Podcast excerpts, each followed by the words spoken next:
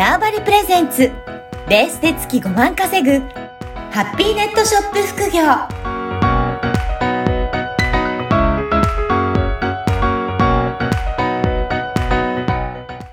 こんにちは、小ラボの岡田です。はい、こんにちは。可能性を広げるネットショップアドバイザーのおじろです。おじろさん、今回もよろしくお願いします。よろしくお願いします。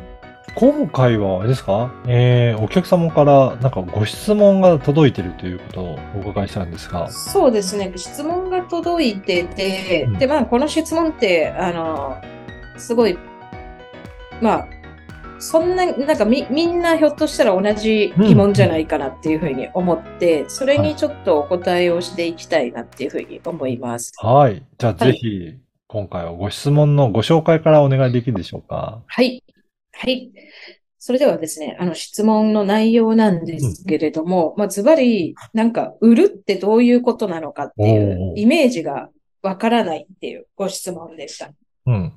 で、これは本当に初心者の方にすごく多い、まあ、初心者の方は多分共通の、まあ、お悩みというか、うん。あの、質問だと思うんですけれども、まあ、一回もそのネットで売れるよ、売れたよっていう体験がないと、イメージがそもそもできない。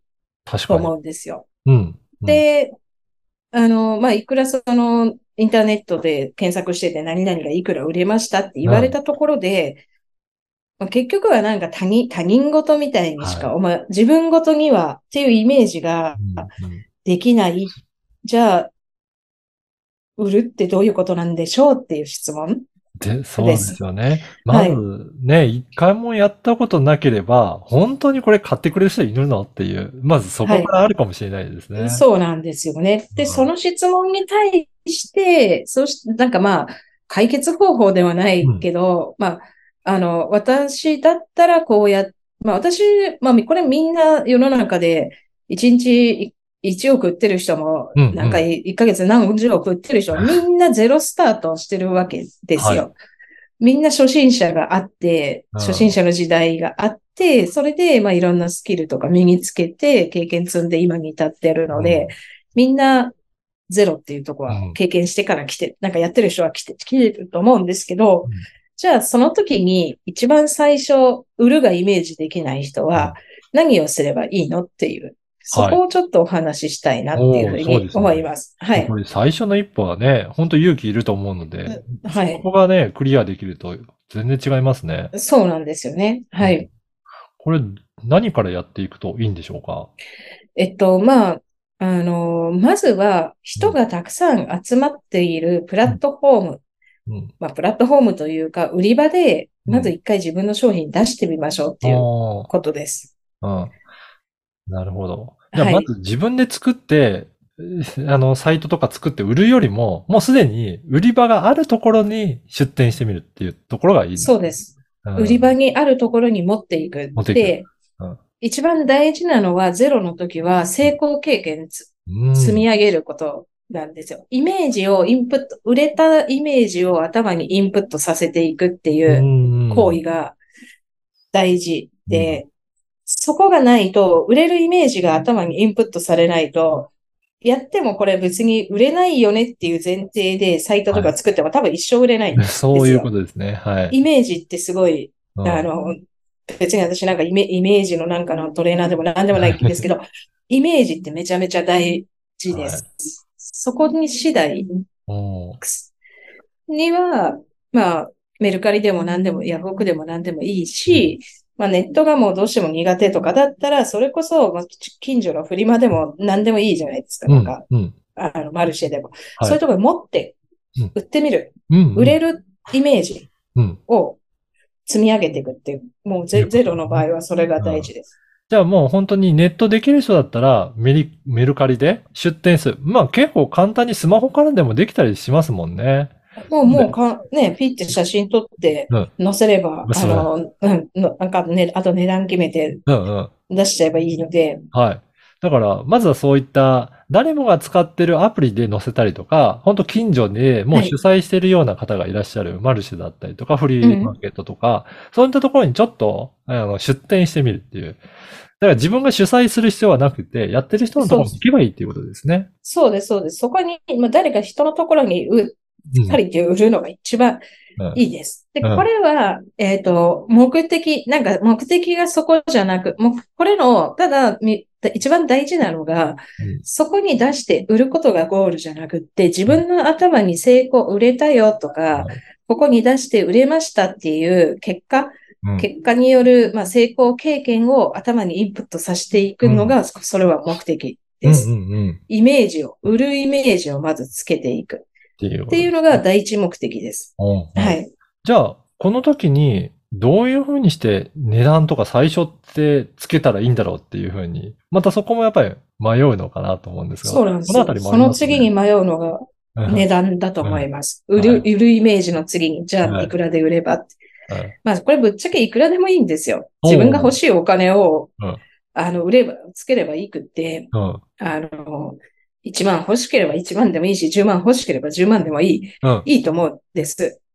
もう何でも本当に欲しいだけつければいいと思うんですけど、はい。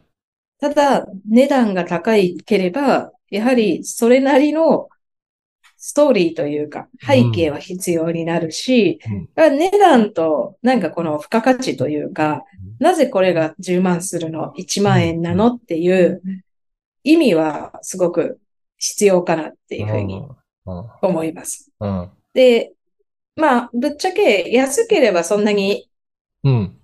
値段だけでお客さんは買ってく、まあなんか安いなっていう感覚で買ってくれるし、ちょっと高いとやっぱりなぜこれはこんだけ貴重なものなんですよみたいな、やっぱそこの見せ方っていうか話というか、うん。ものの説明はすごく大事になるので、うん。あの、た、ただ、なんかそこのね、あの、パターンさえできれば高くても全然売れると思うし、やっぱり、まあやっぱり値段をつけたら、その、まあ普通よりも高いかなと思われるものに対しては、それなりの理由があって、買う人が納得すれば買ってもらえるしっていうことなんですね。そうなんですよ。かうん。で、まあ、もしくはめちゃめちゃ希少なアイテムをなんか使うとかです。うんそれすらでき、なんかもうその世界に一つしか売ってない、なんかめちゃめちゃ昔のアンティークのコインを使ったペンダントとかだったら、うんうん。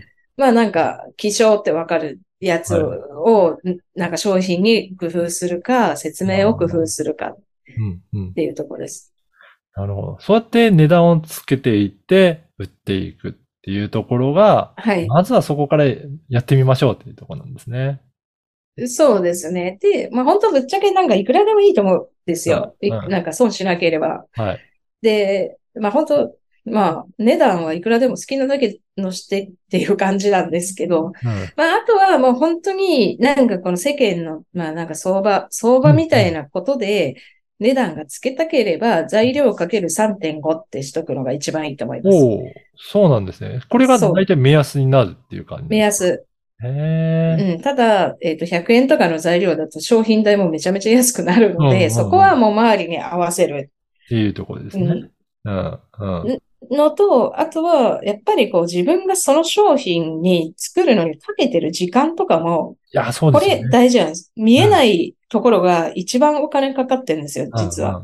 やっぱそこも考えて、どうですかね。ね。あんまり、うん、あんまり安いと、なんか売れ売れても楽しくないから、うん。あ、自分が売れたら楽しいかなとか思える値段つけるのが一番いいだかなと思います。それだけの時間をかけて作ったものが、まあ、この値段だったら自分も納得できるなっていう、売れて楽しいなっていうこと売れて。楽しいなって。うんうんうん。そう。まあ、まあね、これはちょっとまあ、今の話はハンドメイドの人の話ではあるんですけど、はいっていうとこです。